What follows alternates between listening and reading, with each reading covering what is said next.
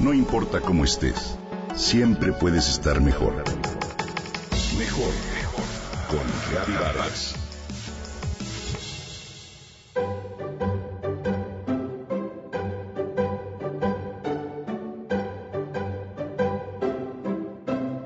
Es un animalito muy especial que parece salido de los tiempos prehistóricos. Vive en el agua, pero no es un pez. Su piel es lisa y su color varía de gris oscuro a blanco. Mide unos 15 centímetros de largo, tiene la cabeza aplanada y posee patas y cola. Sus ojitos sin párpados llaman enseguida la atención, lo mismo que sus patitas con dedos finos y puntiagudos. De la parte baja de la cabeza le salen tres pares de branquias que se extienden y se contrae cuando respira. A veces parecen unos cuernitos y otras veces un penacho. ¿Sabes de qué animalito te hablo? Se trata del ajolote, una especie de salamandra endémica de la zona lacustre de Xochimilco, Chalco y Tláhuac. Su nombre científico es Ambistoma mexicanum y el término con el que nosotros lo conocemos, ajolote. Viene de la palabra náhuatl axolotl, que significa monstruo o juguete de agua.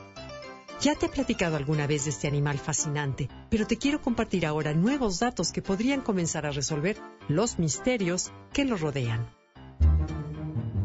Recientemente un grupo de científicos de distintas partes del mundo, entre ellos algunos mexicanos, logró identificar la secuencia genómica del ajolote y resultó ser la más larga estudiada hasta ahora. Tiene 32 mil millones de pares de bases de ADN, es decir, 10 veces más que el ser humano. ¿No es asombroso? Biológicamente, el ajolote ha representado desde hace mucho tiempo un reto y un estímulo para la ciencia. Es un anfibio que nunca completa su metamorfosis y mantiene por toda su vida algunas características de larva.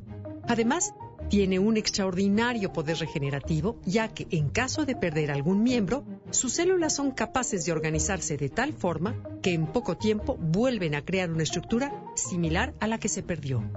Esto ocurre en el caso de las extremidades, pero también en huesos, nervios y órganos vitales, como el corazón o incluso el cerebro.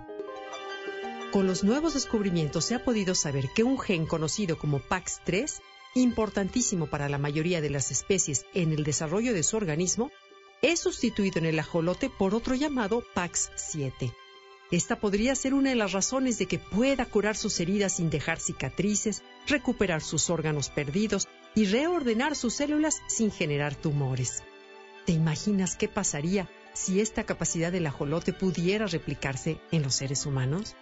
Sería un avance importantísimo para resolver problemas de salud. Por ahora hay más preguntas que respuestas, pero se ha abierto un campo estupendo para investigar. Lo que no debemos olvidar es que en su hábitat natural el ajolote se encuentra en riesgo por el deterioro de la calidad del agua de los lagos en los que vive. Sin embargo, en el laboratorio se ha reproducido exitosamente. Uno de los mayores criaderos de ajolotes está en el Laboratorio de Patología Molecular de Viena, a cargo de la bióloga Eli Tanaka.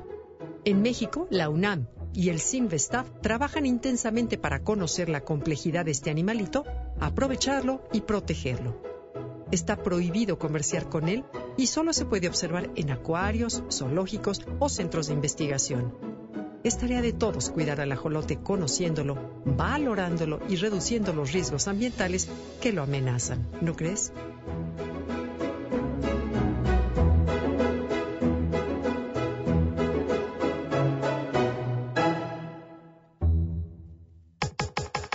Comenta y comparte a través de Twitter. Gaby-Vargas.